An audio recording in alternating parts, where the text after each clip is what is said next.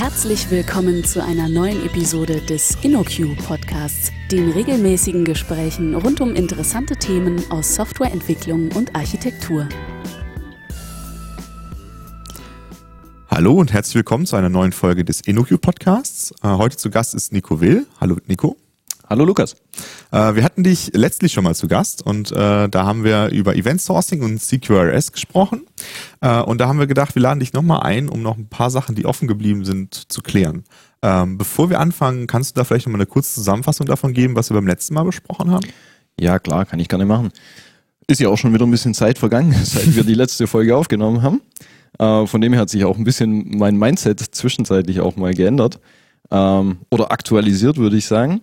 Ähm, ja, im Prinzip ist es ja, also ich würde es jetzt mal von der Architekturseite her sehen. Wir haben ja viel über die Patterns gesprochen und dann, was man mit den Patterns machen kann. Ich würde es gerne dieses Mal von der anderen Seite mal kurz nochmal zusammenfassen. Die Probleme, die wir ja eigentlich haben oder adressieren wollen, ist, dass wir halt verteilte Anwendungen haben. Also wir sprechen immer Microservices, Self-Contained Systems und so weiter. Aber die haben ja, also die machen ja meistens auch nichts alleine. Die wollen ja schon irgendwie interagieren mit anderen Services. Und dann kommt man an den Punkt, wo man sagt, okay, wenn sich in dem einen Service was ändert, dann muss ich das den anderen Services irgendwie mitteilen können.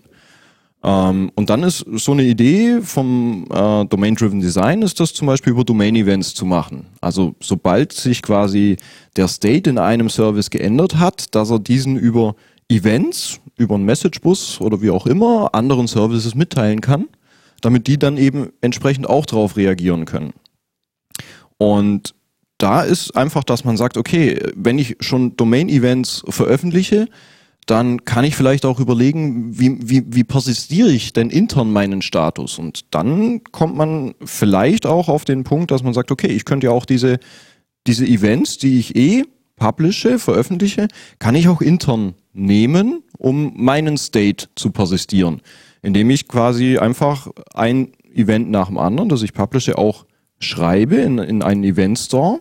Und wenn ich jetzt meinen Zustand wiederherstellen möchte, dann lese ich einfach diese Events in Reihenfolge wieder ein und stelle meinen eigenen Zustand auch wieder her. Ähm, da, klar, da bist du dann natürlich an dem Punkt, wo man sagt, okay, äh, ich muss ja vielleicht auch dann viele Events lesen und das kostet dann Zeit. Ähm, das ist abhängig von der Anwendung. Manche Anwendungen werden tatsächlich nur ein, zwei Events haben, da ist das vielleicht gar kein Drama, die nochmal einzulesen. Ansonsten kann man aber auch hergehen, dass man einfach mit Snapshots arbeitet. Also ich tue quasi einmal alle fünf Minuten, nehme ich mir den aktuellen Zustand und schreibe den nochmal in den Snapshot kompakt weg und dann muss ich nicht mehr so viele Events lesen, sondern quasi nur die Events, die sich seit diesem letzten Speichern des Snapshots ergeben haben. Problem ist dann natürlich, wenn ich die Events so in diesem Format speichere, dass ich vielleicht äh, ein Problem habe, wenn ich jetzt Suchen machen möchte. Also ich möchte ja meinen Service auch mal abfragen und möchte da vielleicht auch ja, typische Volltextsuche oder irgendwas machen. Und das ist mit Event Sourcing oder mit gespeicherten Events nicht mehr so einfach. Da gibt's dann aber wieder das, was wir letztes Mal auch schon angesprochen haben, das CQRS-Pattern, ähm, wo ich einfach das Write-Model und das Read-Model trenne und eventuell auch mehrere Read-Models haben kann, die einfach für ähm, Abfragen dann optimierte ähm, Datenbanken verwenden und ich damit einfach dann diese, ähm, diese Abfragen leichter ermöglichen kann und kann aber gleichzeitig, um diese Read-Models abzudaten, also die müssen ja dann auch auf die, auf die neuesten Änderungen des States irgendwie aktualisiert werden, kann ich dann gleichzeitig wieder die Events nehmen, die ich eh veröffentliche. Mhm. Also drum ist das, sind das einfach zwei sehr, sehr schöne Patterns, die sehr gut zusammenarbeiten. Mhm. Wir hatten beim letzten Mal äh, an der Stelle aufgehört, wo wir gesagt haben, äh, wenn man das in der Praxis machen möchte, dann äh, gibt es natürlich noch ein paar Dinge zu beachten. Das, was mir da als erstes einfallen würde, wäre, ähm, brauche ich jetzt ein Framework oder kann ich das einfach so machen? Mhm. Ähm, wenn es, wenn ich ein Framework brauche, welches brauche ich dann? So in die Richtung. Genau. Da bin ich genau an dem Punkt, wo ich jetzt sage, okay, da, da habe ich äh, mein, mein Mindset ein bisschen aktualisiert. Äh, auf der einen Seite, also ich komme einfach aus einer Domäne, wo es um sehr viele Events pro Sekunde geht beim Event Sourcing. Und drum bin ich es jetzt eher gewöhnt, dass ich da dann ein Framework nehme, wo der aktuelle Zustand auch im Speicher gehalten wird.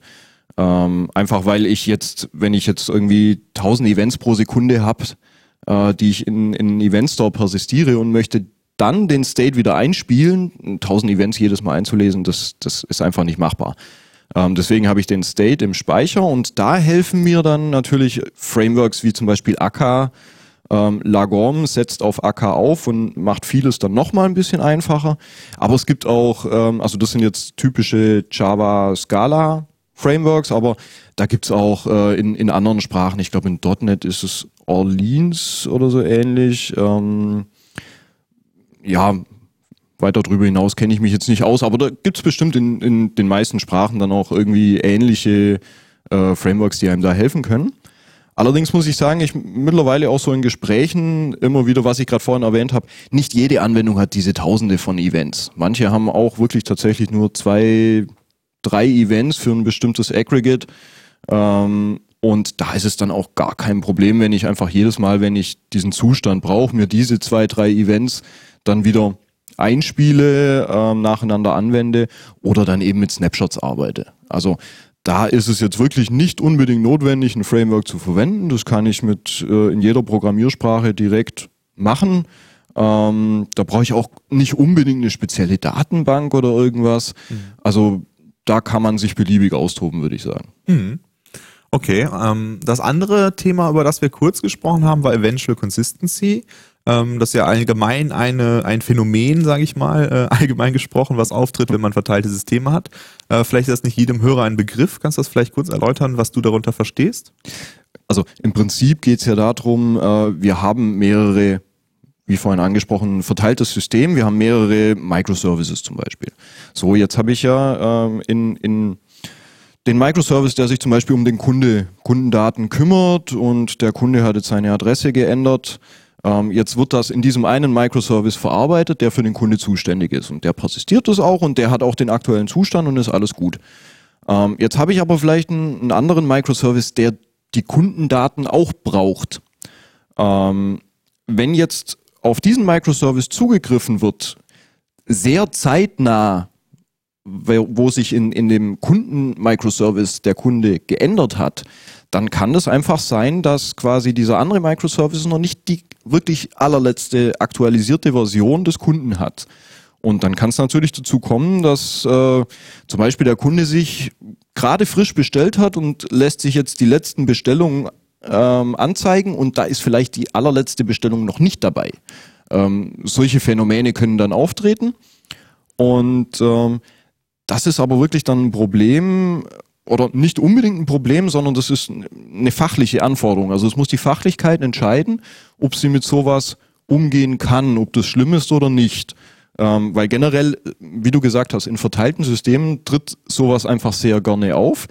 Und ähm, wirklich so die wenigen Möglichkeiten, die man hat, das zu umgehen, wären so verteilte Transaktionen.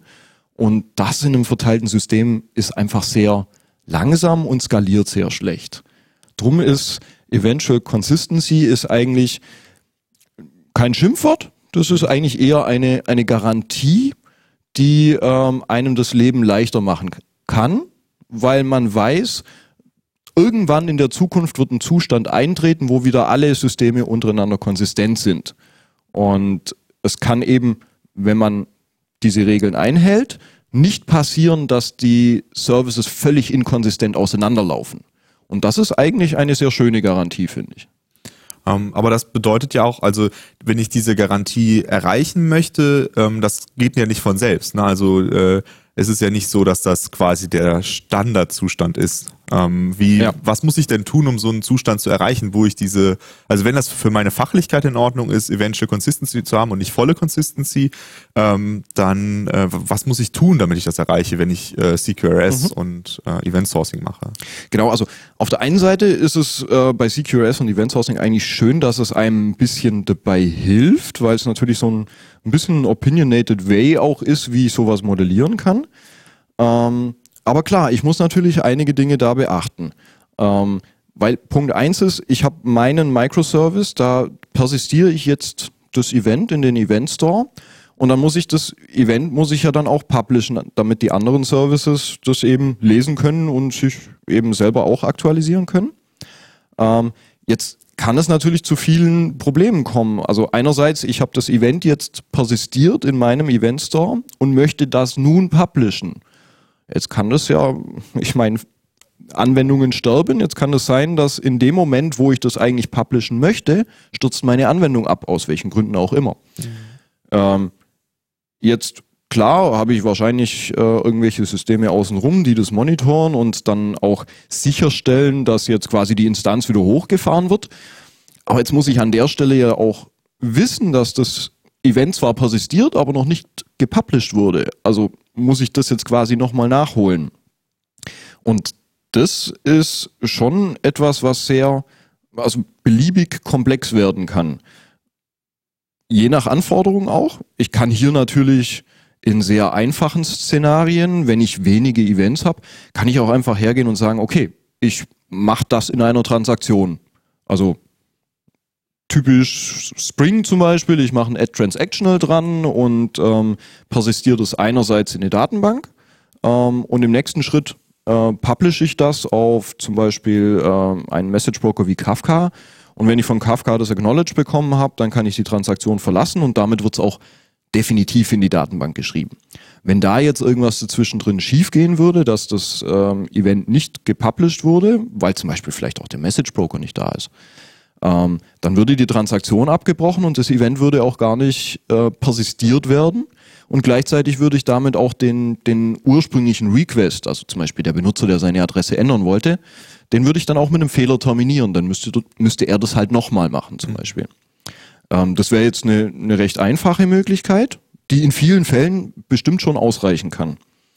Ähm, es gibt andere Möglichkeiten. Ich kann natürlich sagen, ähm, ja, also ich verzichte auf irgendwelche Schutzmechanismen. Ähm, ich möchte wirklich die Events einfach nur raus blasen, dann kann es natürlich passieren, es gehen Events verloren.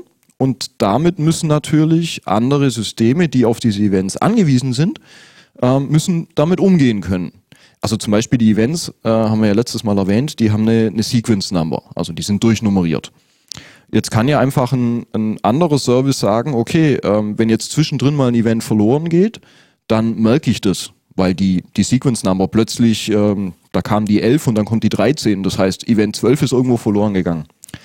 Ähm, das heißt, dann kann das andere System einfach sagen, okay, ich trigger den, den Herr der Daten Microservice, ähm, gib mir doch mal den aktuellen Zustand und dann kann ich alle Events, die vor diesem aktuellen Zustand liegen, eventuell wegschmeißen, weil äh, ich habe den aktuellen Zustand ja dann quasi live von dem System geholt. Das ist dann ähnlich zu dem Snapshot im Prinzip, ne? In, geht in die Richtung genau. Also es ist wie wenn ich einen Snapshot von dem Herr der Daten Microservice äh, anfordern mhm. würde. Genau. Ähm, das kann ich quasi so machen, hab dann aber eventuell ein Problem, wo ich einfach an der Stelle nochmal darauf hinweisen möchte. Ähm, wenn jetzt das letzte Event verloren gegangen ist, also Microservice schickt Event 13 und 14 noch raus, ähm, die abhängigen Microservices empfangen aber nur noch Event 13 dann stellen Sie es ja nicht fest, dass quasi das 14. Event fehlt. Das heißt, bei dieser Synchronisierung muss man auch beachten, dass man die zyklisch dann wiederholen sollte, um wirklich einfach nochmal zu gucken, bin ich wirklich auf dem letzten Stand. Mhm. Ähm, man kann die Technik dann noch ein bisschen ausgefeilter machen, indem man sagt, okay, ich hole mir nicht äh, das komplette Objekt, äh, das komplette Aggregate, den kompletten Zustand, sondern ich hole mir vielleicht nur die letzte Sequence Number. Und wenn ich sehe, die passt nicht zu der, die ich habe, dann synchronisiere ich. Also das kann zum Beispiel eine Möglichkeit sein. So kann ich ähm, den etwas komplexeren Varianten äh, aus dem Weg gehen. Die da wären, dass ich wirklich sicherstellen muss, dass meine Events ähm, persistiert und dann gepublished werden. Das kann ich zum Beispiel auch erreichen, indem ich sage, ich publishe gar nicht selber. Ich schreibe immer nur in den Event Store rein. Und es gibt einen anderen Service oder Prozess oder was auch immer, das quasi an dem Event Store dranhängt und lauscht. Das kann jetzt sein, dieses Lauschen kann sein, dass es regelmäßig pollt, also auch eine Art der Synchronisierung. Ähm, oder manche Datenbanken bieten Konnektoren, wo ich sagen kann, ja, ich habe hier ein Query, das setze ich ab und ich bekomme quasi einen Stream von neuen Daten. Ich hänge mich ans Audit-Log ran oder wie auch immer, äh, je nach Datenbank das implementiert wird. Aber das wäre auch eine Möglichkeit, dass ich mich quasi da direkt ranhänge ähm, und die Events auslese, die neu reingekommen sind und die dann publishe. Und wenn ich dann zum Beispiel einen Message Broker nehme, der mir einfach bestimmte Garantien gibt, wie zum Beispiel Kafka, wo die Sachen dann selber wieder persistiert, dann ist eigentlich diese Aufgabe dieses zweiten Prozesses nur dafür zu sorgen, alle neuen Events zu lesen, in Kafka zu veröffentlichen und dann aber sich selber auch nochmal persistent zu merken, dieses Event habe ich schon verarbeitet. Ähm, damit habe ich quasi erreicht, dass jedes Event, das persistiert wurde in die Datenbank, auch irgendwann in dem Message Broker landet ähm, und von dort aus dann von den anderen Microservices abgeholt werden kann. Ähm, was da zu beachten ist, ich weiß gar nicht, ob ich das letztes Mal angesprochen habe, ähm, hier kann es jetzt natürlich passieren, dass ich ein Event vielleicht auch mehrfach verschicke. Also, weil es kann ja natürlich auch passieren, dieser Prozess, der jetzt aus dieser Datenbank rausliest, liest dieses Event, published zu Kafka und schafft es jetzt aber vielleicht nicht mehr, sich selber irgendwo zu persistieren, hey, dieses Event habe ich schon verarbeitet. Das heißt, er würde neu starten, würde dann dieses Event wieder lesen, würde sagen, ah, okay, habe ich noch nicht verarbeitet, publishe ich mal auf Kafka. Ähm, damit ist dieses Event jetzt potenziell zweimal mhm. äh, gepublished oder vielleicht noch öfter. Das heißt, da ist es jetzt wichtig, dass die Event-Händler, so nennt man es ja im CQRS, ähm, die dann quasi diese Events verarbeiten, also die anderen Microservices zum Beispiel, damit umgehen können. Einfach, dass sie, ähm, man nennt es die Duplication machen, einfach feststellen, okay, dieses Event äh, Nummer 13 habe ich jetzt zweimal bekommen, wende ich nur einmal an, zum Beispiel. Ähm, gleichzeitig müssen aber auch die, die Microservices, die diese Events empfangen, ähm, müssen natürlich auch sicherstellen, dass sie diese schon verarbeitet haben. Und da ist es am einfachsten, wenn man sagt, okay, ich speichere jetzt dieses Event, beziehungsweise wende das Event auf meinen Datenbestand an und während ich das quasi in meiner Datenbank persistiere, persist schreibe ich auch die, die Sequence Number mit rein. Damit habe ich automatisch ähm, mir gemerkt, welche, welche Nachrichten ich schon verarbeitet habe. Da kann ich dann äh, auch so Geschichten machen wie update den State nur, wenn Sequence Number kleiner als mhm. und je nachdem, was die Datenbank da bietet. Ähm, genau, aber damit, ähm, das sind so Möglichkeiten, wie ich quasi diese, diese Eventual Consistency Garantie herstellen kann. Das ist nicht einfach, das kann relativ komplex sein, aber es kann sich auch auszahlen. Mhm. Und da muss man einfach entscheiden, ist es für mich wichtig, ähm, dass ich Transaktionen komplett vermeide, weil ich das Ganze sehr schnell brauche. Dann muss ich halt eben diese komplexeren Sachen anwenden oder ich nehme einfach Transaktionen bei mir lokal. Ähm, es ist zum Glück ja dann immer noch keine verteilte Transaktion. Mhm. Damit in den meisten Fällen okay und ähm, habe damit dann auch Eventual Consistency sichergestellt.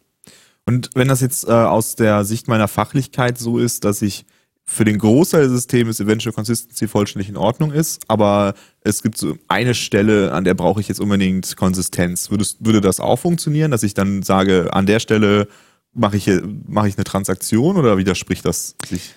Also prinzipiell widerspricht sich das nicht unbedingt. Also ich habe auch ähm, unser Kollege Michael Plöth mhm. zum Beispiel hat mal ähm, einen, auf dem Meetup äh, einen sehr interessanten Vortrag auch über ähm, Event Sourcing und CQRS gehalten.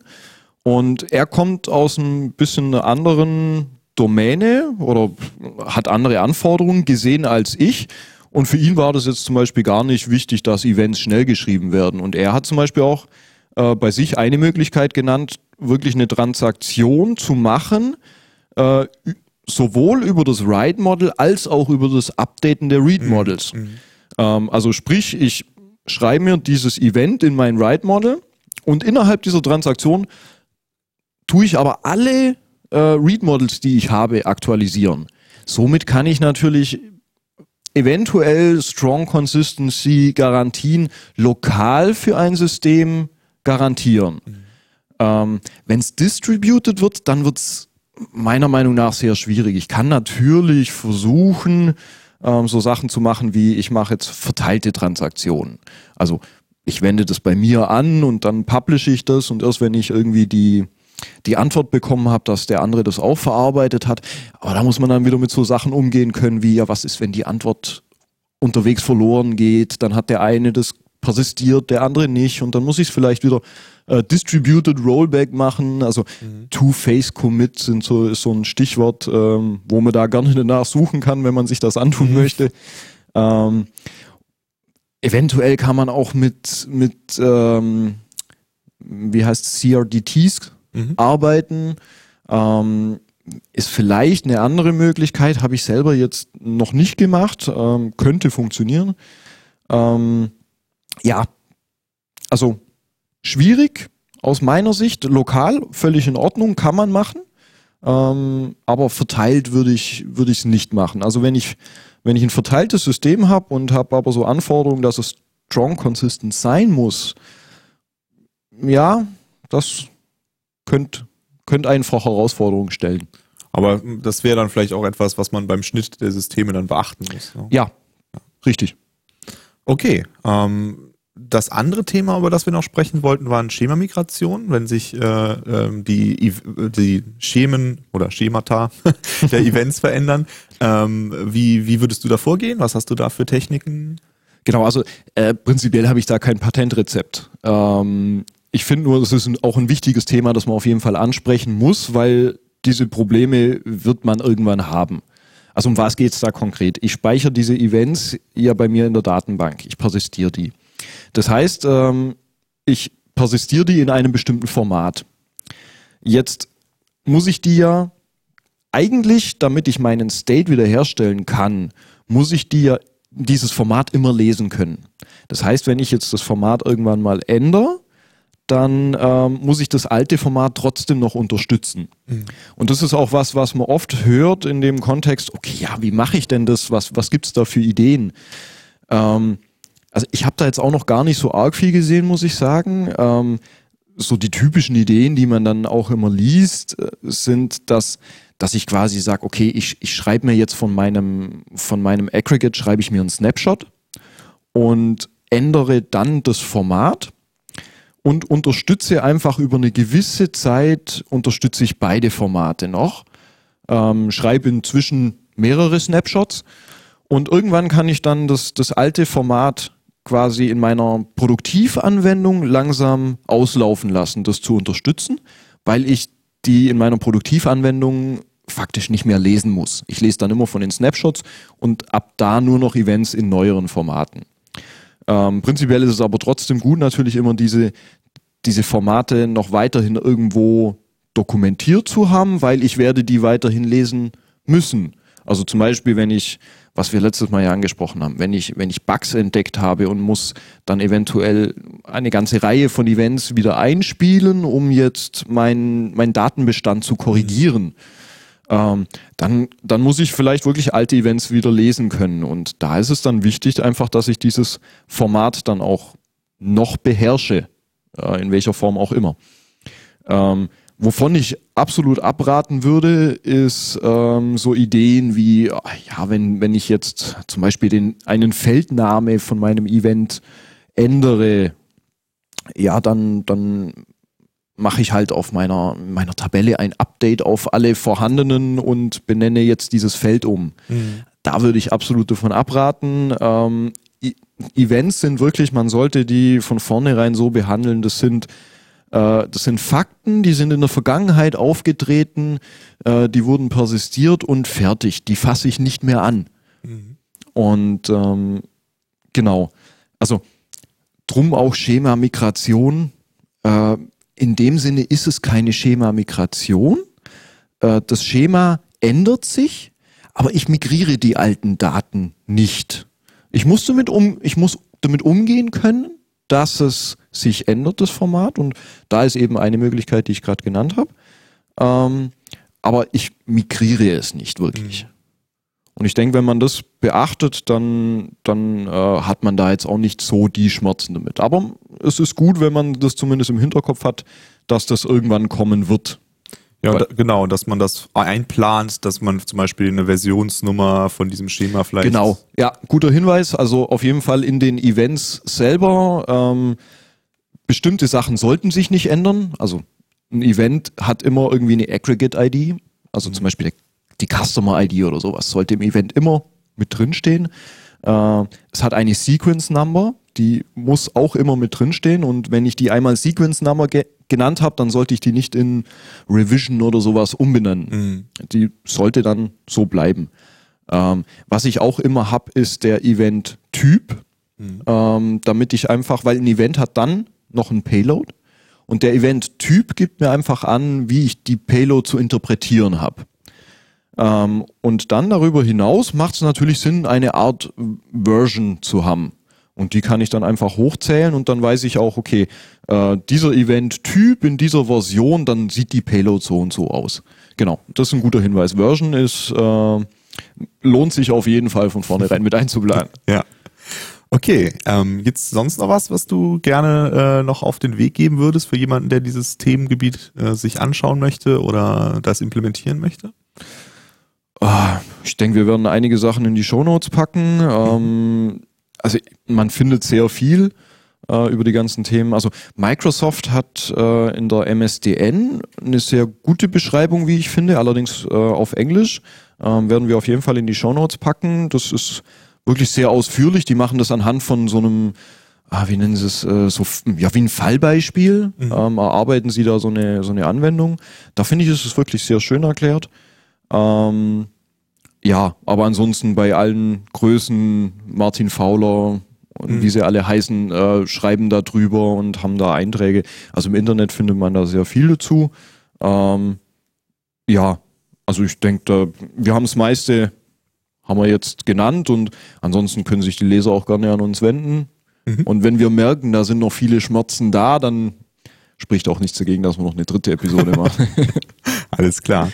Ja, dann äh, danke ich dir sehr gerne. Und äh, den Zuhörern äh, bis zur nächsten Folge vom InnoQ Podcast. Viel Spaß. Vielen Dank für das Herunterladen und Anhören des InnoQ Podcasts. Mehr Episoden und weitere Informationen finden Sie unter innoq.com/podcast.